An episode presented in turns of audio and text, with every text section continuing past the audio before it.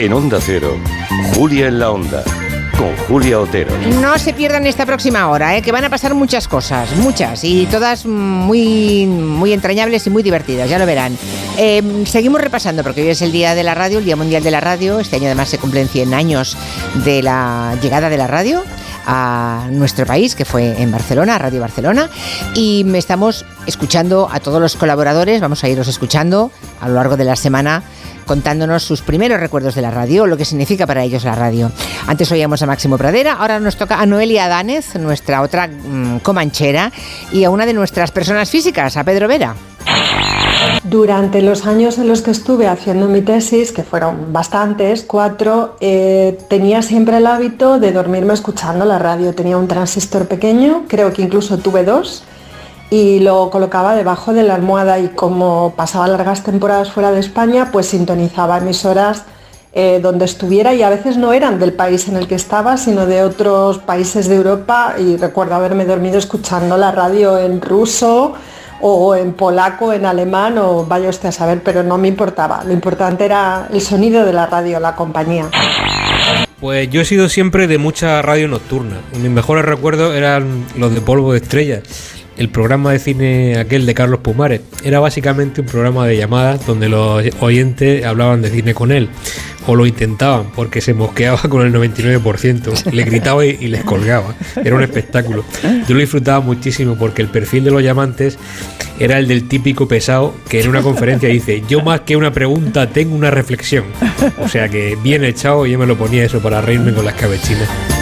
¿Cómo era Carlos Pumares? Mira, a través de la memoria de los colaboradores de este programa también estamos eh, recordando mm, la memoria ¿no? de, grandes de la radio como Carlos Pumares. Aquí tenemos a Pilar Eire, que por descontado también ha hecho radio. Luego lo contaremos un poquito más, que hoy nos quiere hacer Zoom em, con la infancia de un grupo de niños con, talento para actuar, para cantar, para bailar, eso que hemos llamado los niños prodigio. Tenía previsto hablar de muchos o de unos cuantos, pero no sé si tendremos tiempo de hablar de alguien más que del protagonista, que es el que cumple, escuchemos, 81 años. Este. Qué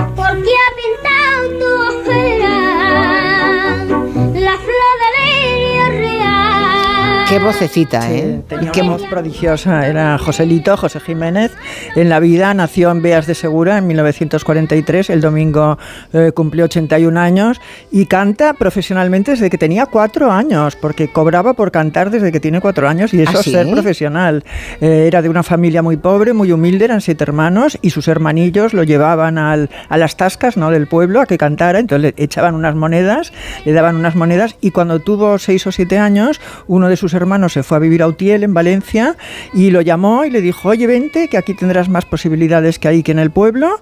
Y entonces en una bicicleta de estar talada, con su hermano, conduciendo a su hermano la bicicleta y él sentado en la barra de la bicicleta, hicieron 500 kilómetros. O sea, figúrate tú lo que fue eso. En Valencia, pues empezó a actuar en concursos, empezó a, a ganar premios, llegó a actuar en esa época incluso en la Plaza de Toros de Valencia, llenó la Plaza de Toros de Valencia. ¿Cantando? Cantando sí, sí, tenía una voz prodigiosa, la gente, eh, vamos, era, eh, tenía, llegaba unos, el casca, bueno, era una voz que enamoraba, enamoró por unos agudos increíbles. Enamoró, por ejemplo, a Luis Mariano, Luis Mariano, que era un cantante internacional que vivía en Francia, eh, se lo llevó a París, en París volvió loco a la gente, y cuando regresó de París, un director de cine muy inteligente le ofreció hacer películas, e hizo 14 películas que están aún ahora entre las películas más taquilleras de toda la historia del cine español.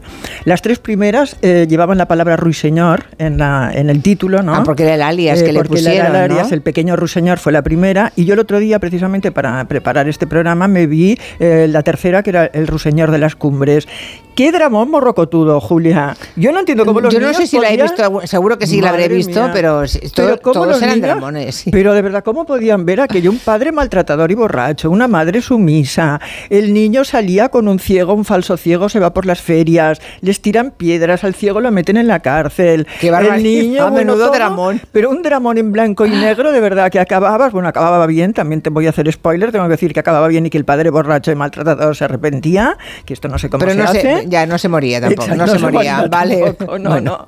Pero, pero eran unos dramas morrocotudos, pero que le convirtieron en una auténtica estrella. Actuó delante de Ronald Reagan, actuó delante de Libertad, hizo películas con Libertad Lamar, que en Latinoamérica sigue siendo súper mega famoso, continúan pasando sus ¿Y qué, películas. ¿Y qué es de su vida hoy? O sea, sabemos que acaba de cumplir 81. 81 años, sí, ¿eh? sí. Eh, está bien de salud. ¿Qué Sí. sabes de él ahora? Bueno, a ver, eh, hay un pequeño detalle de estas giras norteamericanas que a mí me hace mucha gracia, que coincidió, se fue a cantar al Teatro Nacional de La Habana, coincidió con la revolución de cuando lo- Fidel entró en La. Habana, de Fidel Castro, y estuvo dos años, dos meses, perdón, viviendo en el eh, Habana Hilton con el Che Guevara y con Fidel Castro, que se convirtieron en sus mejores amigos. Se estuvieron carteando, bueno, el Che Guevara murió al cabo de poco tiempo, pero bueno, Fidel eh, se estuvieron carteando. Fidel tenía puros que en la vitola del pulo salía la- el rostro de Joselito, se hicieron íntimos amigos. Y luego lo que pasó con estos niños prodigio, que le cambió la voz a los 22 años. Decían que le estaban alargando la, la pubertad, ¿no? que se le- retrasando la pubertad, perdón, con pastillas, con medios médicos. Esto nunca se ha podido demostrar, pero sí es cierto que la voz le Pero cambió. eran muy capaces. A ¿eh? los 22 si tenían años. eh, a su Exacto. alcance hacerlo Exacto. médicamente, no Sí, tengo sí. ninguna duda de que lo, porque fue un negocio, Sí, un negocio- para muchísima gente. sí, sí. Se hizo Bueno, rica. Pero él es curioso porque él tiene una mirada muy benigna sobre aquellos años. Yo coincido con él en varios programas de televisión y como los periodistas somos muy malos, siempre queremos pincharle, queríamos pincharle para que nos contara horrores de aquella época, ¿no? Y él decía, bueno, pues a mí me, me sacaron de rico, sacar, de pobre, sacaron de pobre a toda mi familia. Sí, ellos ganaron dinero, pero yo también. Cobraba dos millones y medio de- por película. Pero bueno, cuando le cambió su voz, desde luego su vida cambió totalmente, desapareció. Y asombrosamente, un día, eh, Manu Leguineche, que tú recordarás muy Sí. bien, que era corresponsal de guerra, se fue a cubrir la guerra de Angola, esa guerra tan sangrienta de eh, la independencia de Angola contra, eh, que era una colonia portuguesa, ¿no? Y entonces eh, había ahí muchos mercenarios, la URSS, estaba Cuba, había un clima eh, tremendo en esa guerra, era muy, muy terrorífica. Y fue a hacer un reportaje y se encontró que Joselito estaba haciendo de mercenario en Angola. Manuel Eguineche Sí, se encontró con sí, Joselito sí. armado Fue en un Angola. reportaje increíble, me acuerdo perfectamente de este reportaje, diciendo Joselito, mercenario en Angola. Entonces eh, decían que estaba con una brigada enviada, bueno, con un grupo de mercenarios enviados por Fidel Castro. Él eh, contó en esa época, no sé si alguna vez lo ha confesado, en esa época contó que lo que hacía era organizar safaris, él era un gran aficionado a la caza, organizaba safaris profesionales, pero bueno, en un sitio, en un país en guerra, con una guerra tan sangrienta eh, como la de Angola, parece muy difícil esto de los safaris. Eh, regresó a España y en España hizo un pub, puso un pub un- que co- se convirtió como un protagonista de la ruta del bacalao, que yo no sé si recordarás tú Sí, eso de la ruta del Valencia, bacalao. sí. Bueno, pues eh, ahí pasó algo, él dijo que le habían puesto una trampa, bueno, pues eh, estuvo cinco años en prisión por tráfico de drogas, pero es curioso porque él dijo que el estar en prisión era una de las cosas mejores que le habían pasado en la vida. Se cobró de su adicción a la cocaína y descubrió eh, que la vida, ¿no? que valía la pena eh, vivirla de una forma limpia. ¿Y de qué ha vivido el resto de su vida? Porque claro, por mucho dinero que ganase, Mm. si a los 20 años con el cambio de voz se acaba todo, No, pero tuvo cabeza, invirtió bien, se casó con su primera novia, que era una maestra eh, de, de su pueblo, ¿no? de, de Utiel, una maestra con la que continúa ahora. Hacen una pareja encantadora, yo los conozco a los dos y son los dos encantadores y están enamoradísimos.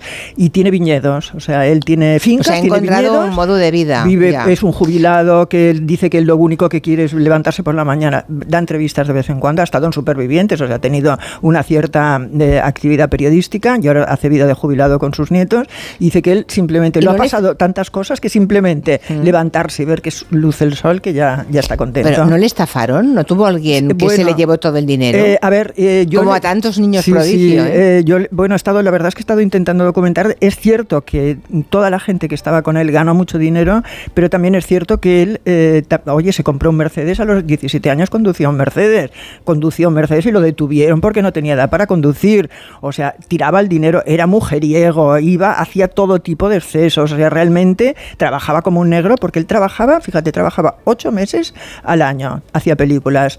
Cinco meses, ocho, cinco. Bueno, o sea, la mitad del año estaba haciendo una película, la otra mitad estaba haciendo una gira presentando la película y solo tenía dos semanas de, de de descanso. vacaciones. a la- Lo digo porque año. yo he leído que ah, un electricista Eh, fue el que se convirtió en su manager, un tal Eloy Ballesteros. Sí, que era uno de, de Utiel. Sí, Sí, sí. pero él dice de él que dice eh, aquel cerdo vivió lucrándose a mi costa sin privarse de nada durante los 10 años que fue su representante. Es una de- son Sí. declaraciones de él que he encontrado. O sea Bueno, que sí, sí, sí. de- lo que pasa es que yo tener- las veces al menos que coincido con él, tiene una mirada sin rencor, tiene una mirada muy limpia y siempre dice, no, ellos también se enriquecieron, yo también me enriquecí, no, yo también lo hice mal. Yo no me sentí en ningún momento, además no se sintió, así como Pepa Flores, él está entre Pablito Calvo, o sea, antes que él estuvo Pablito Calvo y después eh, Marisol, o sea, es- Pepa Flores. son los tres niños prodigio que eh, hubo, bueno, estuvieron uno detrás de otro, ¿no? Y Pepa Flores sí que declaró a José Luis Morales en una en revista, en una entrevista memorable en interview que había sido una niña maltratada y contó todas las barbaridades que habían llegado a hacerle cuando era pequeña. que acaba de cumplir también 76 Exacto. años, ¿no? El- la semana Marisol, pasada cumplió sí. 76 años, el 4 de febrero. Y eh, bueno, y la verdad es que eh, Marisol es el caso, creo, paradigmático de niño, eh, de niño maltratado, porque luego la verdad es que la pequeña recopilación que yo he hecho de niños eh, prodigio, Pablito Calvo, por ejemplo, Pablito Calvo tenía 5 años cuando hizo Marcelino Parimino, eh, nu- nunca volvió a tener un éxito como ese, no supo hacer la transición de niño prodigio a adulto, eh, como hizo, pues por ejemplo, Judy Garland, ¿no? Es muy difícil hacer esa transición. O Ana Se Belén, Ana Belén también fue una niña prodigio, Rocío sí. Dúrcal también. Sí. ¿eh? Son niños Pedro que sí que Mari supieron- Sánchez, Pedro sí. Mari Sánchez, mi gran amigo Pedro Mari Sánchez, que Mm. fue, eh, actuó su primer papel fue en La Gran Familia, haciendo el pequeño de los hermanos, y ahora es un actor inconmensurable que, por cierto, acaba de es uno de los protagonistas de, mi de la serie que están grabando sobre mi libro Ena. Dejadme que haga este ¿Ah, pequeño sí? spoiler. Sí, ¿Y él Este sale? pequeña- sí, él sale. Ah, es uno de los personajes del. ¿Sabes de- que nos escucha Pedro Mari Sánchez? Sí, claro. Muchas veces, así que le enviamos un beso, no Hola. sea que hoy estés Hola, Pedro, escuchando. Y su mujer Ana Martín Calderón también es muy sí, amiga sí. mía. Y, y estos niños sí que, la verdad es que estos niños sí que salieron adelante, tuvieron una carrera. Eh, Pili Mili, por ejemplo, eh, Mili sí que se retiró, se casó con un empresario, se fue a vivir a México, pero Pili es Pilar Bayona, es una actriz que, que, bueno, que ha actuado, que ha actuado en series, en películas y tal, pero yo creo que el, el ejemplo este de Marisol, esta, esta vida tan rota, ¿no?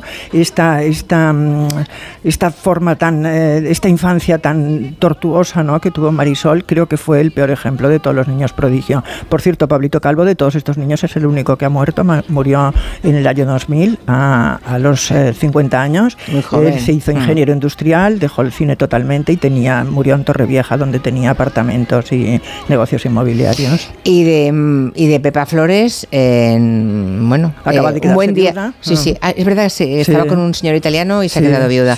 Pero nunca más, ¿eh? dijo, hasta aquí y ni homenajes ni nada. Nada, nunca más. Yo una vez me la encontré en, en Málaga y ya- ella iba paseando con su perro, tenía hace muchos años, iba, ya, ya estaba súper retirada, o sea, vivía en Málaga eh, y estaba paseando por el paso de Málaga y ella iba con un perro cojo, tenía, no me acuerdo si era ciego o cojo, cojo creo que era.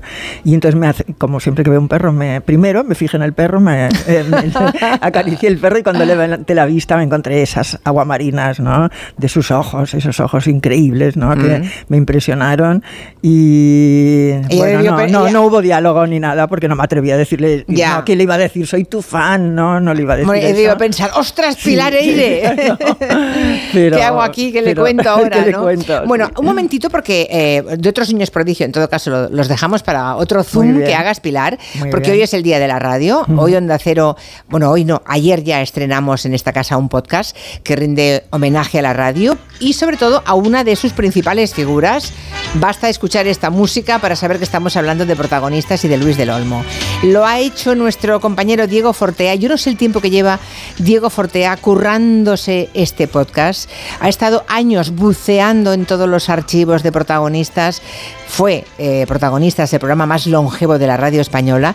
Y si alguien sabe todo de protagonistas, a pesar de su corta edad, porque tiene 30 tacos solamente, ese es Diego Fortea. ¿Cómo estás, Diego? Buenas Hola, tardes. Buenas tardes, Julia. Buenas tardes, Pilar. Hola Diego, ¿qué tal? Bueno, a todo esto, que sepas que Pilar Eire, bueno, que te voy a contar a ti, con lo que has buceado en los archivos. Sí. Pilar Eire estuvo con Luis del Olmo. Sí. Por supuesto, y conté con ella, la entrevista Sí, en su sí. casa, que me recibió muy Sí, sí, amablemente. es verdad, y a ti también, Julia, a ti también. Os he liado Sí. a todos, a todos, a todos. A Pues todos, sí. todos hemos colaborado en ese podcast, pero vamos, el mérito es de Diego Fortea, ¿eh? Gracias. Sí, Tú hacías crónica social, ¿no? Eh, Pilar, en aquella una cosa, época. ¿Te acuerdas, Diego, que se Sí. llamaba Los desayunos de mm, protagonistas? Sí. Que estábamos eh, patrocinados, pues ahora no me acuerdo por Mira, quién, es que, es por- que es muy curioso porque la gente lo recuerda sobre todo como los desayunos de Pascual. Ah, sí, pero, Pascual, pero empezó claro. siendo los desayunos de Colacao ya es en la verdad, COPE. claro, por Luego eso de dudaba yo, Cuétara Colacao con Pascual. y por claro. último de Pascual. Sí, sí, sí, sí, sí, eh. Y estábamos Jimmy Jiménez Arnao, María Eugenia Yago y yo. Y eh, bueno, y era, estaba, era oidísimo, escuchadísimo esa sección. Bueno, Bueno, todas, pero esa eh, también. estamos, eh, estamos uniendo dos tiempos de radio, el de Pilar Eire con nuestra entrevista próxima, que va a ser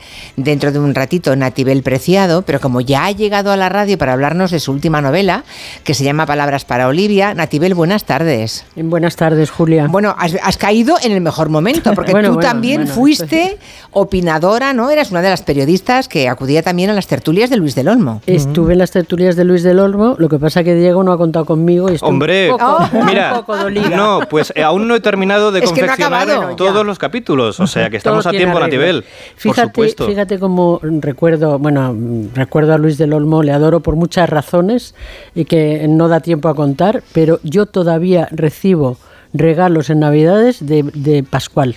Ah, sí. Ah, caray. Caray. Oye, esto es le un eché- anunciante le y son yogures, historia. Le eché yogures, le eché yogures. Y me Qué- recuerdan aquellos tiempos de, bueno, eran unos tiempos muy especiales en la radio. Sí. Éramos pocos, como bien Mm. sabes, Julia, y, y yo aprendí mucho con Luis del Olmo, porque yo venía de, un- de una frustración en la radio, que fue en Radio Nacional, donde me entró de pronto como un trauma al micrófono, no podía hablar y dejé la radio, en el año 71. ¿Qué me dices? Sí, sí, sí. Anda. ¿Sabes con quién estaba? Con Victoriano Fernández de Asís. O sea, imagínate. Madre mía. No sé, pues, claro, es que tengo ya unos años. Bueno, sí, todos tenemos. Que por cierto, había un más. oyente, un oyente que me decía que, me dice, ¿cómo has dicho que oías de pequeña a Julio César Iglesias y Eli del Valle si, Oh. si sois de la misma edad? No, no, es que yo creo que eh, me he expresado mal. No, no, no. Y además el programa que yo recordaba no era ese de, de Julio César Iglesias con Eli del Valle. Era otro que daban al mediodía, que ya me acordaré de los tres profesionales que lo hacían. No, no, me- me- es verdad que me he liado de, de programa, ¿eh? no me refería a ese. Pero a Julio César Iglesias le he oído muchísimo y a Eli del Valle también, por descontado. Oye, Pilar y Nativer, ¿os queréis saludar? Sí, hola, Tibel, Pilar, ¿qué hola, tal? ¿Cómo estás? Pues muy Voy a bien. leer tu libro con mucho interés. Y yo el tuyo, estamos estrenándonos. Palabras para Olivia. Tengo la portada preciosa y La ahora me portada es estaba bonita, contando. sí, mil gracias. Me estaba contando Julia que le había gustado mucho, además. Pues, pues eh, yo- Luego hablamos. Vale, Luego hablamos, de. Luis del Olmo, ya Sí, no más. de- No, de momento hablamos de, de este podcast que ha hecho Diego Fortea. Son siete episodios Sí. que se emiten desde ayer lunes, ¿no? Eso Y es. también se pueden descargar eh, a través de la página web de Onda Cero, ¿no? Sí, iremos estrenando uno cada lunes. Bueno, pues Ah, ir- uno cada lunes, vale, sí, vale. para ir dosificando porque Vale. cada uno dura en torno a una hora y como sabéis perfectamente mejor que yo, Luis del Olmo y protagonistas es, es una cosa inabarcable. Entonces vamos pues poquito a poco soltando toda su cronología desde, desde Radio Nacional hasta, bueno, pasando por COPE, Onda Cero, por supuesto, y Punto Radio, claro. Claro, bueno, es que, es que Luis ha tenido a todo el mundo. ¿Ya has contado con Él- grabaciones de, to- de todas las eh, Sí, emisoras? Bueno, tanto, no sé, ni cómo las habrá, no sé ni cómo las habrá encontrado, en cajas revolviendo por ahí. Mucha- Digo, has traído un par de cositas, ¿no? Sí, además, eh, cosas donde apareces, Julia, por supuesto, porque, bueno, has estado vinculadísima a protagonistas y tengo infinidad de cosas tuyas, pero hemos rescatado Ay, ay, ay, un ay. par de cosas, sí. Ay, ay, ay. A ver. Además, una te la prometí, porque es una, tu entrevista en tiempos de COPE, que hacías entrevistas... eh, Un día a la eh, semana. Sí, eh, a la madre del rey Juan Carlos. ¡Ah, Ah, ¡Ostras! Caray. Que te prometí. ¡La has encontrado! Claro, y está en el podcast y quiero bueno, tenemos Uy. un adelanto, sí. A ver, a ver, a ver, a ver. Hoy Julia está en el hogar de Su Alteza Doña María de las Mercedes de Borbón y Orleans, madre del rey de España. Julia Otero, ¿estás ahí? Buenos días. Hola, muy buenos días. Pues ay, ay, me ay. siento, mm, creo que todos los que formamos el equipo de protagonistas, felices y orgullosos de poder compartir con todos los amigos de este programa las palabras y la compañía de tan ilustre entrevistada, doña María de las Mercedes de Borbón y Orleans. Buenos días. Buenos días. Un millón de gracias por venir. ¿Cómo está usted, Alteza? ¿Cómo se encuentra? Yo muy bien. O sea, yo salud estupenda, aparte que no puedo andar bien. Estamos en, en el comedor de la Casa de los Condes de Barcelona, aquí en Madrid, en Puerta de Hierro. Antes impresiona entrar en esta casa, eh, se lo digo con el corazón en la mano, y comprobar lo que hay en las paredes. Es la historia de la Casa Real Española de los últimos dos siglos y verlo mm, así en directo. A ver, claro, para vosotros sí, nosotros como hemos nacido en ello. O sea, aquí estamos acostumbrados a todo. Bueno, bueno, esa- e- ese día descubrí que yo sudo o tengo calor o tengo frío porque no me educaron lo suficientemente bien. Porque recuerdo que cuando llegas, yo saqué la conversación de la temperatura, hacía un calor sofocante en Madrid aquel día. Y de pronto, ah, pues lo típico, ¿no? Arrancas conversación, uff, qué calor que hace. Y me dice, sí, ¿En serio? A mí me educaron desde niña para no tener ni frío ni calor. Y jamás siento ni calor ni frío. Ah, lo encuentro buenísimo. Bueno, esto. tal cual me quedé muerta. O sea, cada Oh. vez que digo que tengo frío o calor, pienso, qué ordinaria eres. No aprendiste nada de, de su Alteza Doña María de las Mercedes. Media hora de entrevista, ¿eh? Julia, es del año 91. Caray, pues Bueno, oye, ¿y tienes el trozo que dice que la espiaban cuando hablaba con su Sí, hijo? sí, sí, sí, sí, sí, sí. Si es que la, Fue titular al día siguiente. la aquello. escucharéis en el capítulo porque la verdad es que es un documento Sí, sí, increíble. sí, quiero sí, sí, saberlo sí. todo esto. Esas entrevistas que hacías, Julia, sí, sí. Madre mía, ¿y qué más has encontrado? Pues mira, entre otras muchísimas cosas, porque por supuesto hay de todo, eh, del año 96, cuando en esta casa se inauguran los estudios en la calle Pinto Rosales, se hacían esas presentaciones de temporada que siempre se hacen y acudisteis todos, tú, Concha García Campoy, a protagonistas de Luis del Olmo, pues para contar novedades de la temporada. Año 96. Toma. Bueno, ustedes querrán saber las novedades que tiene Julia Otero esta temporada aquí en Onda Cero. Así que, Julia, todo el micrófono para ti, no todo el tiempo. Dispones de 30 segundos para contar toda la programación. Pues seguimos estupendos como siempre. bueno, yo creo que básicamente insistimos en lo que en el programa yo definiría como señas de identidad, que son al mismo tiempo señas de diferenciación respecto a otras ofertas por la tarde, y eso hace que pues insistamos en el tema del gabinete, mm, que no tertulia, gabinete que no tertulia, con tres nuevas incorporaciones que se suman a las que ya había, que ya todo el mundo conoce, pues junto a Aleguina, Modena Grandes, Delgado, Adrián Sens, a Racionero, a Ana Valletbó, puede que me deje alguien, somos 12 en total. Este año añadimos la presencia de Paco Umbral. Toma. Otras- Caray. otros Bueno, lo que tengo que decir, sí, vaya puntería, vaya puntería has tenido Diego Fortea, porque sabes que me duró dos programas. ¿En ¿Ah, sí? serio? Sí, al segundo no volvió. Ostras, ¿y eso? No, no, porque no estaba acostumbrado a debatir, no le gustaba debatir, que le llevaran la contraria. Entonces, claro, tú pones a Paco Umbral con Manuel Delgado, con Almudena Grandes, y no, vino dos días y se fue. Pero, pero vamos, Racionero ya no está, está muerto, Adrián Sés también. también. Madre mía, cuántos Oye, que Luis recuerdos. del Olmo, hablando Concha de Paco Umbral también. y Luis del Olmo, Luis te contó en aquel programa maravilloso de televisión española que le dedicaste, Un paseo por el tiempo, te contó Luis del Olmo que Paco Umbral le quitó la novia cuando, cuando coincidieron en La Voz de León. No me Ah, acordaba sí. de eso. Sí, sí, sí, sí, Luis lo cuenta además, así que con mucha inquina. Me quitó la novia, pero luego la recuperé. Sí, eso te lo contó en aquel programa, chulísimo, por cierto, que, que inter- intervino Iñaki Gabilondo. Bueno, bueno, eso está en los archivos, sí. Eres una biblioteca viva, tú, No, no, que lo de Diego, es que además Diego tiene 30 Claro, años. sí, claro. O sea que cuando se emitió el primer protagonista Sí, tú no sí. podías escucharlo, tenía, No, nada, no ¿no? había No, pero mira, para, para quitar, mm, para desmitificar un poco esto que comentáis, yo os diré que jamás escuché a Luis, en, a Luis del Olmo en directo. Claro, Ostras. claro. Eh, esto me ha venido, el friquismo me ha venido adquirido mucho después y el interés. O sea que, que bueno, uno va descubriendo y es importante, es importante que los que estamos aún en pañales en la radio, pues oye, indaguemos en los que nos han abierto el camino, como es el caso de Luis del Olmo, que, le debemos todo a Es los que de la radio. el mérito que tiene Diego Fortea es que todo esto nadie se lo ha encargado, nadie se lo ha pedido por amor al arte, dedicando todo, el- todo su tiempo libre y más. Eh, horas y Mm. horas de, de buscar, de bucear, de escarbar, de limpiar el polvo, de sacar, de meter manos en cajas sucias. O sea, es que ha conseguido una auténtica reliquia y yo en nombre de la radio te lo tengo que agradecer. Oh. Diego, porque si no fuera por gente como tú, la memoria de, de- de todos aquellos a los que tanto debemos se perdería. Eh, como lágrimas en la lluvia, ¿sabes? Como decía aquel, que Ojalá la segunda vez que hoy sale la frase en el programa, pues eso. Oye, que la semana que viene escuchamos eh, el próximo, el segundo podcast. Así es. ¿A qué hora lo emitís? ¿En ¿Más de uno? Eh, lo, lo colgaremos a primera hora en la web A ya para que lo tenga la Ah, bueno, gente disponible. Así que nada, invito a todo el mundo, a los nostálgicos de protagonistas y a aquellos que, oye, pues les interese descubrir a la figura que contó nada más y nada menos que 40 años de la historia de España a través de la radio, oye.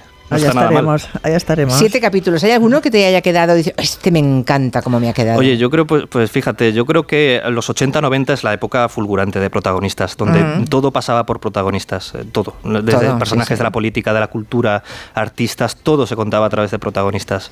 Y sí, esos son pues hacia el cuarto, quinto, sexto, pero vamos, que todos los he Todos. disfrutado mogollón, porque oye, escuchar a Luis es una gozada. Diego Fortea, repito, gracias en nombre de la radio y esperamos con fruición que llegue el segundo capítulo y todos los demás. Y queda con Natibel Preciado para grabarla. Por supuestísimo. Que si no se te va a enfadar, ¿eh? No, no, no, no, no, ahora mismo quedamos. Natibel, Para no grabar. te, no te vayas que hablamos de las palabras para Olivia. Aquí estoy. Muy bien. Pilar, hasta la semana que viene. Adiós, Julia, hasta la semana que viene. Hello. De 3 a 7 en Onda Cero. Con Julia Otero. Quiero, te querré, te quise siempre, desde antes de saber que te quería. Te dejo este mensaje simplemente para repetirte algo que yo sé que vos sabías.